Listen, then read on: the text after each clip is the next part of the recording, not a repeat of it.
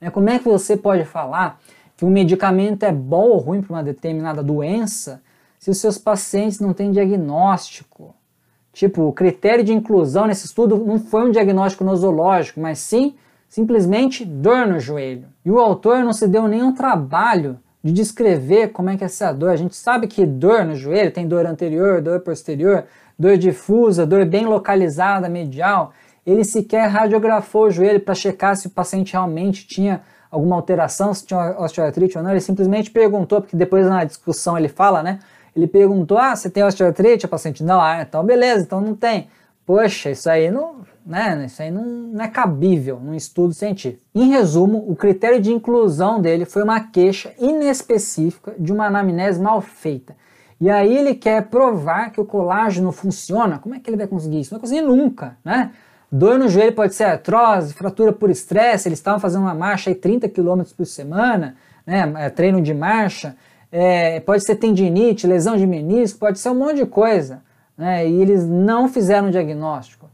Mas aí, isso não te lembra uma coisa?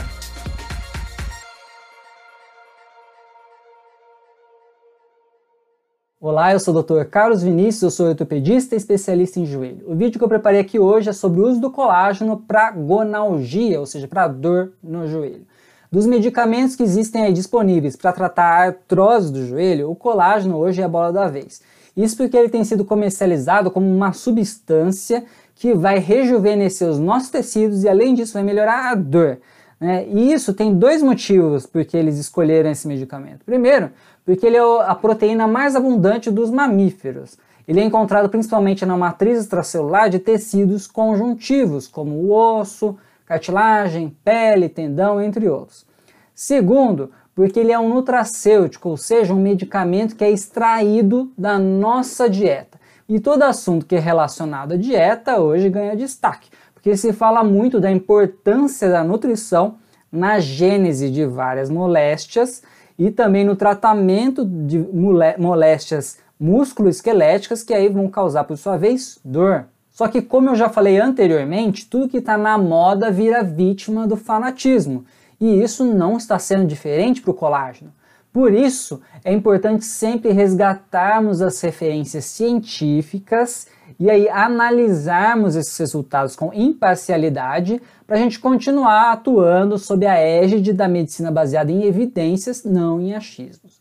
Então eu peguei aqui um estudo que saiu agora mesmo, 2020, que tratou pacientes com dor no joelho utilizando colágeno hidrolisado.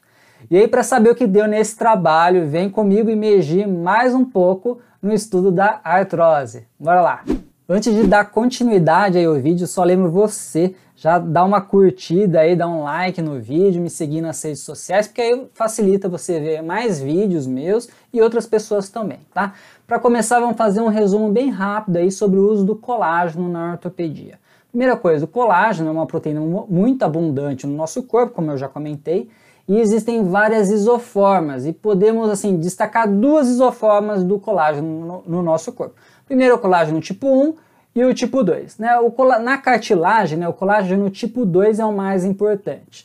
Ele tem uma molécula bem grande, né? o peso molecular chega a aproximadamente uns 300 kilodaltons e a estrutura quaternária dele é complexa também e é em tripla hélice. Né? Até aqui tem o, o, uma imagem dele aqui em tripla hélice, diferente da actina, que tem uma morfologia quaternária de dupla hélice. Para uso terapêutico, existem duas formas de se utilizar o colágeno. A primeira é o colágeno in natura, que é o não desnaturado. E a segunda é o colágeno hidrolisado.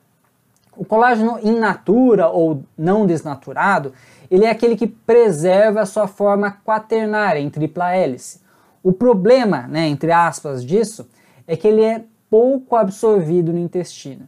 Então, o mecanismo de ação dele se baseia né, no nosso corpo, pelo que se acredita, por um mecanismo que é chamado de tolerância oral, ou seja, é como se as células do sistema imune que se localizam lá no nosso intestino, elas fossem treinadas a entender que esse colágeno in natura faz parte do nosso corpo. Então, quando ocorre o processo de degradação da cartilagem na nossa articulação é, e o colágeno é liberado, né, pedaços de colágeno é liberado, em vez do sistema imune atacar aquele colágeno e destruir ainda mais a articulação, ocorre o contrário. Em vez dele atacar a articulação, ele, na verdade, ele estimula a articulação, a cartilagem, a se recuperar. Então é melhor. Então esse é o mecanismo de ação do colágeno in natura. Já o colágeno hidrolisado, ele é diferente. Ele é, na verdade, uma mistura de vários peptídeos menores, ou seja, de fragmentos de colágeno, que é obtido por uma reação que é chamada de hidrólise enzimática. Aí, lembrando aí da aula de química, né? A hidrólise é quando você acrescenta uma molécula de água e você separa uma molécula maior, então faz a quebra dessa molécula, por isso hidrólise.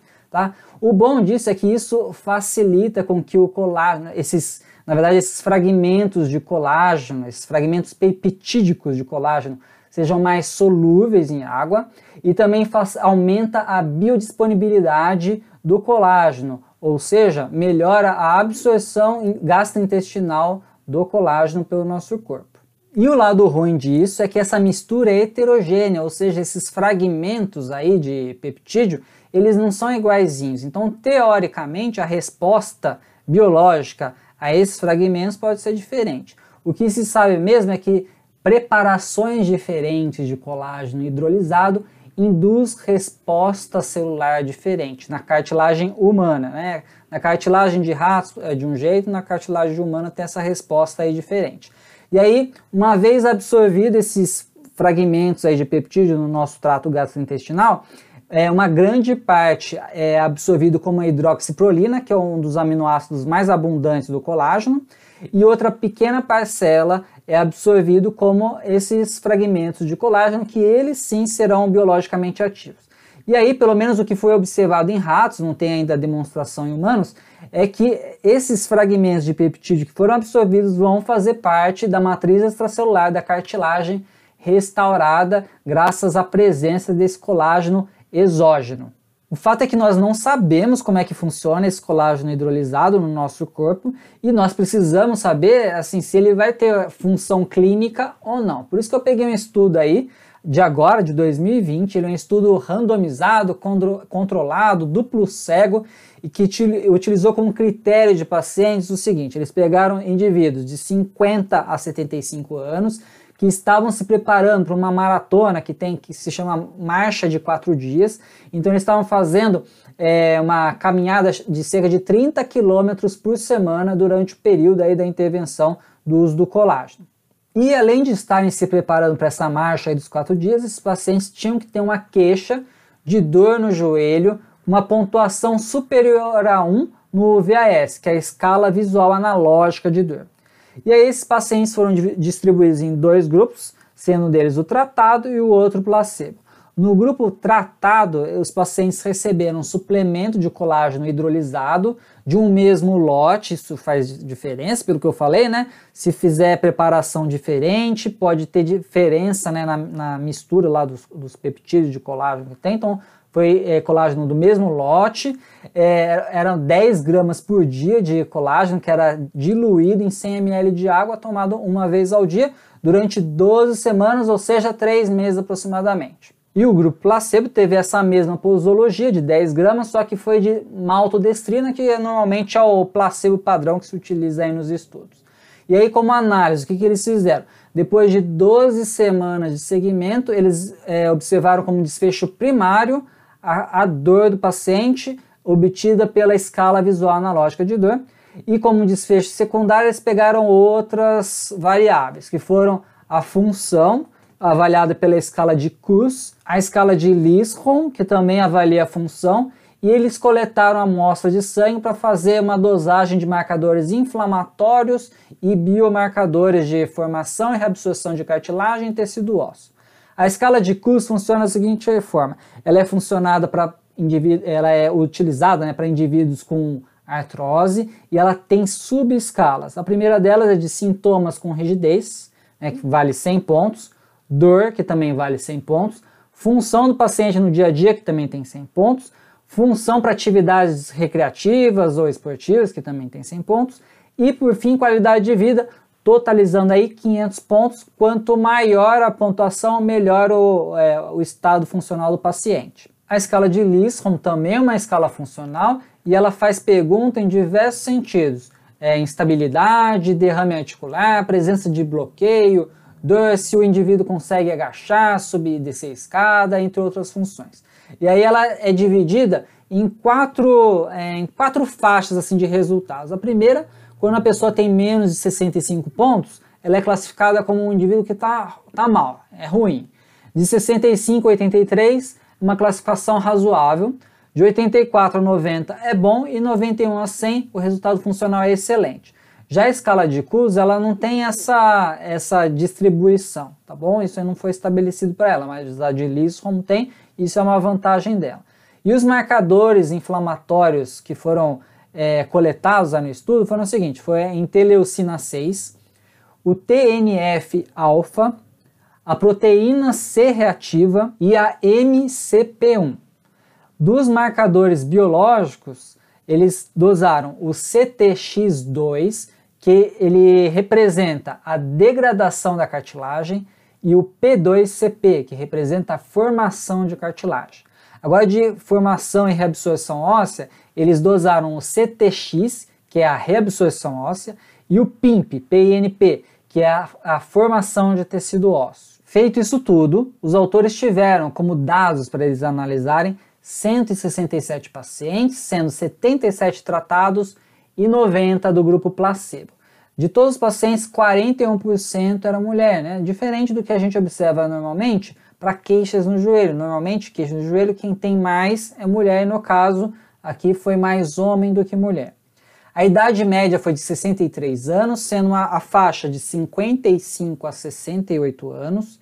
E o que eles viram é que teve mais, é, os indivíduos foram mais velhos no grupo tratado do que no controle. Né? No tratado a média ficou de 65 anos e no controle foi de 61 anos. E o índice de massa corpórea dos pacientes em média foi de 26,4, ou seja, sobrepeso, variando de 24,2, que ainda estava dentro da faixa normal de, de peso, até 28,9, que aí já é também o sobrepeso.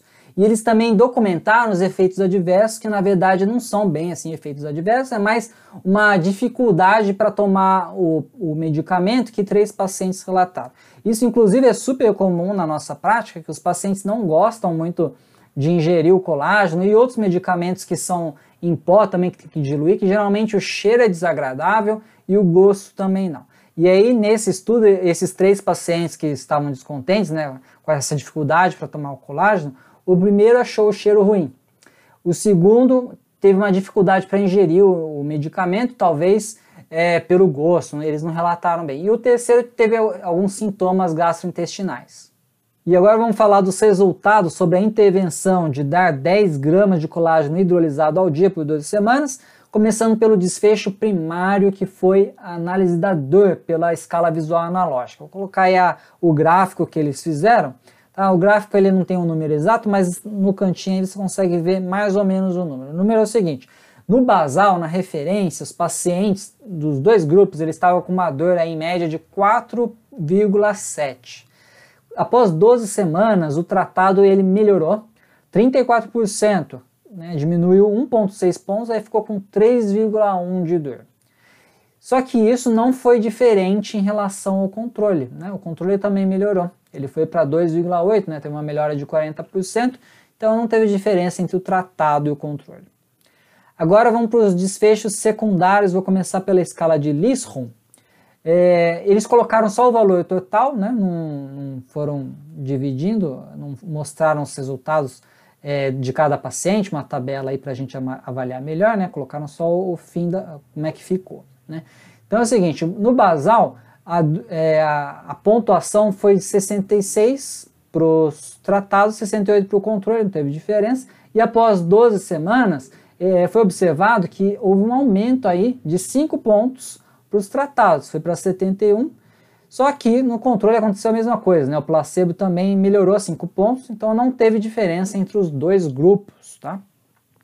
Agora, em relação à escala funcional de Kuss, né, que ela é dividida em subescalas, eles também não colocaram é, os valores para cada subescala, eles só colocaram o valor total. E normalmente, quando a gente vai avaliar é, a, é, uh, o valor mínimo aceitável pelo paciente, que é o que a gente chama de PES, é, essas medidas são realizadas para subescalas, não é para um valor total, né? E atrapalha um pouquinho nas nossas análises.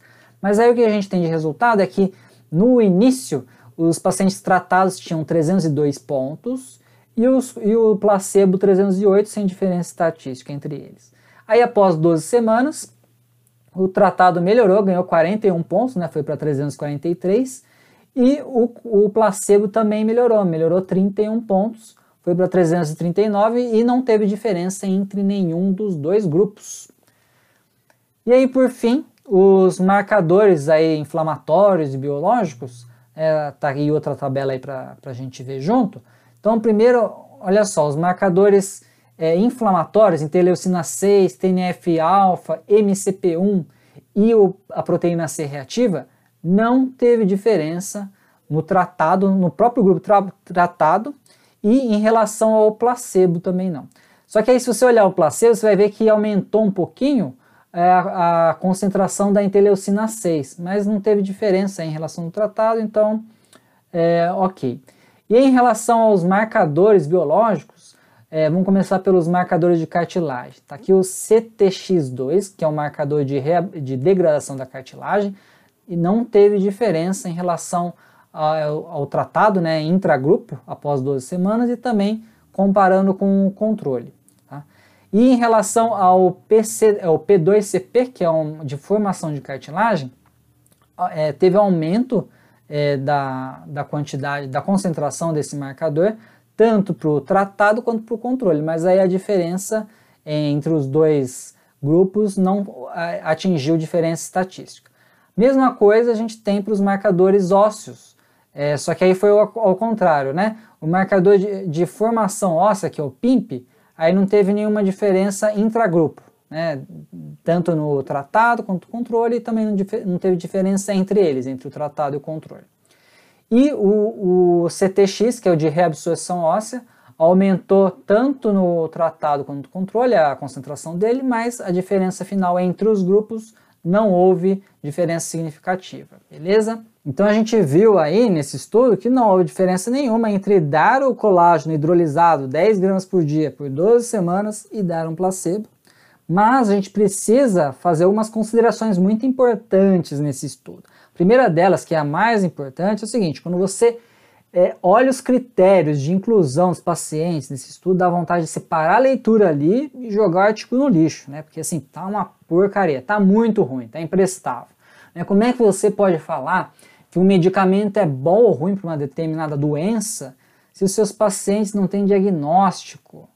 Tipo, o critério de inclusão nesse estudo não foi um diagnóstico nosológico, mas sim simplesmente dor no joelho. E o autor não se deu nenhum trabalho de descrever como é que é essa dor. A gente sabe que dor no joelho tem dor anterior, dor posterior, dor difusa, dor bem localizada, medial. Ele sequer radiografou o joelho para checar se o paciente realmente tinha alguma alteração, se tinha osteoartrite ou não. Ele simplesmente perguntou, porque depois na discussão ele fala, né? Ele perguntou: Ah, você tem osteoartrite? O paciente, não, ah, então beleza, então não tem. Poxa, isso aí não, né, isso aí não, não é cabível num estudo científico. Em resumo, o critério de inclusão dele foi uma queixa inespecífica de uma anamnese mal feita.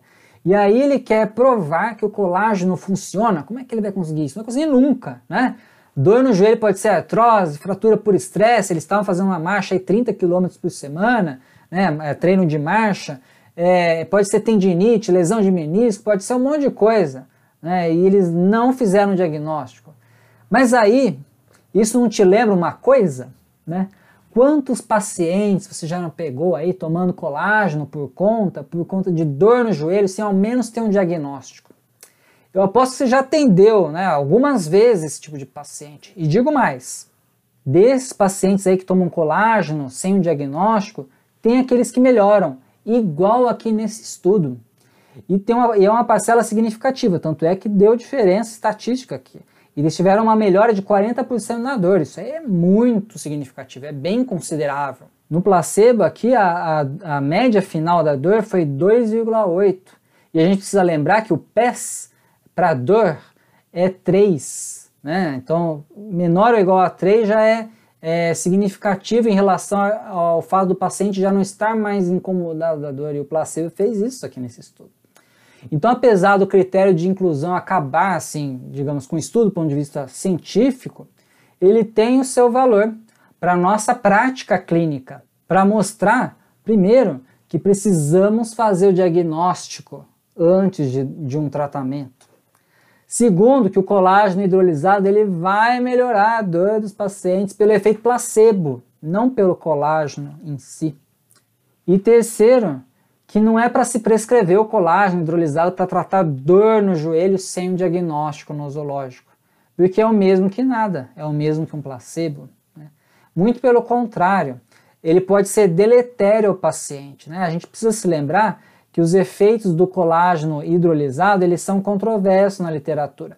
Tem estudo que fala que aumenta a síntese de colágeno, já outro estudo fala que diminui. Tem estudo que fala que aumenta a quantidade de fatores pró-inflamatórios, então pode ser danoso para o paciente. Então a gente precisa saber o que, a gente está tratando. Outro problema no critério de inclusão foi esse lance aí de eles é, escolherem pacientes com uma dor é, maior que 1. Né? Uma pessoa com dor de 2 ou 3, que são valores que não incomodam de fato, né? lembra, o PES é até 3, então e isso está maior, do que, maior que 1, né? e não incomoda.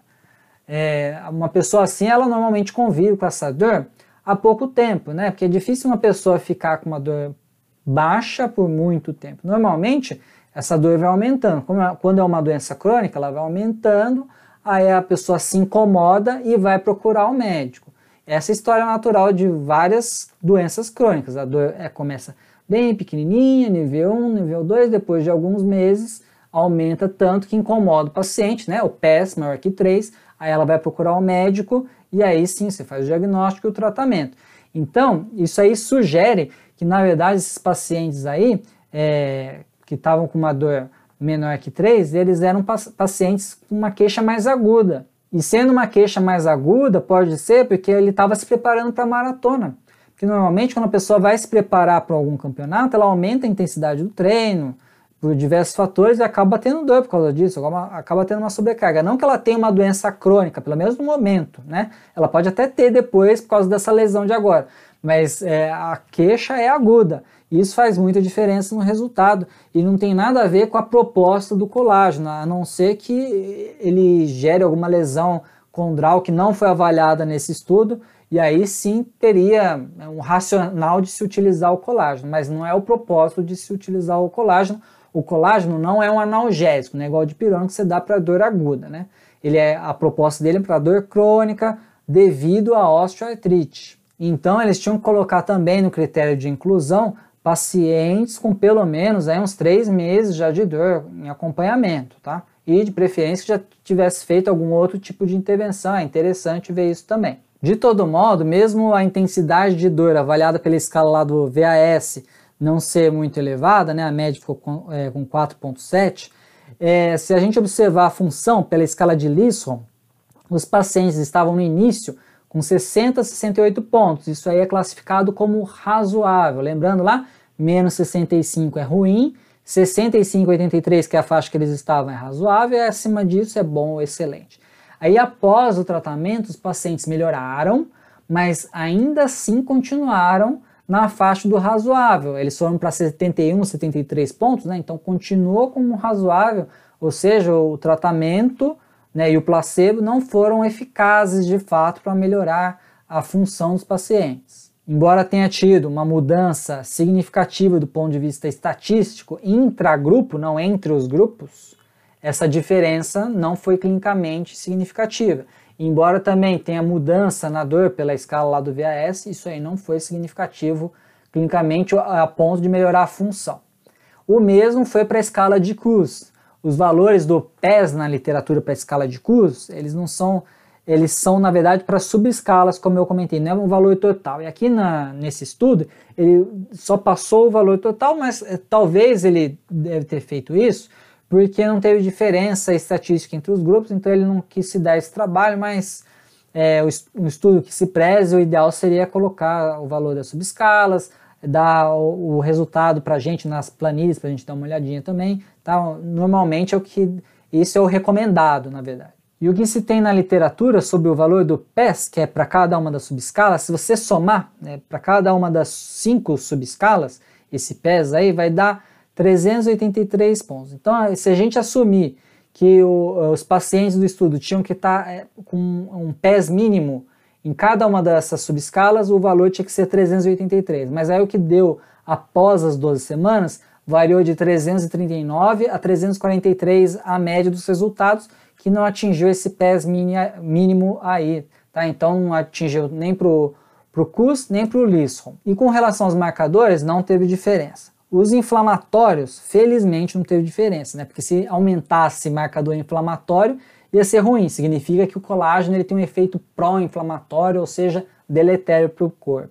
E em relação aos marcadores biológicos, né, tanto para degradação quanto para formação de cartilagem, osso, também não teve diferença. E não era esperado mesmo. Se a gente considerar que eram indivíduos normais, só com dor no joelho, mas normal, né, o que a gente não sabe, né, porque o, autor não avaliou isso, não é de esperar, porque mesmo que você induza a produzir mais cartilagem, ou se o corpo não está precisando, não tem sentido produzir, né? Esse, é, esse é o racional do corpo, ele entra em equilíbrio, em homeostase, né? E justamente por não ter um diagnóstico estabelecido, fica meio sem sentido esse tipo de avaliação. Porque se for uma doença tendínea, por que você vai esperar uma alteração na cartilagem, degradação de cartilagem? Não faz sentido isso. Já se for uma lesão meniscal ou da própria cartilagem, aí sim você pensa uma degradação da cartilagem, eventualmente no osso, né, um processo mais avançado de artrose ou uma lesão de cartilagem mais profunda, aí sim você pode pensar em alteração no osso. Então foi meio descabido, eu não, não entendi o racional, a justificativa deles fazerem isso. Tá? E acrescentando, eu acho até interessante quando a gente vai fazer uma avaliação de marcadores inflamatórios, quando tem homens e mulheres no estudo, é legal fazer uma análise separada por gênero, porque às vezes tem diferença entre os gêneros, né? A mulher às vezes é mais inflamada que o homem, então é interessante ver se realmente vai ter isso ou não. E por falar nisso, teve mais homem do que mulher nesse estudo, muito provavelmente porque a população é uma população é, mais ativa e voltada a, ao maratonismo, vamos dizer assim, apesar da idade, né, mais 55 anos, era voltada ao maratonismo. E normalmente o que a gente vê é que os homens são mais engajados nesse tipo de atividade, então justifica essa discrepância na proporção entre homens e mulheres nesse estudo, que normalmente, né, se a gente pegar um estudo de dor no joelho só, aí é mais mulher do que o homem. E por fim, uma última consideração é o tempo de segmento.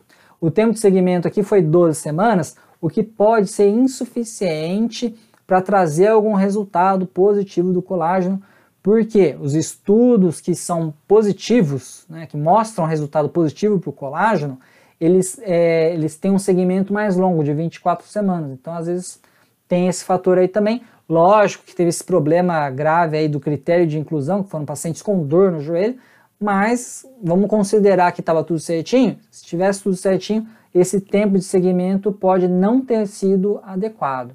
Tá?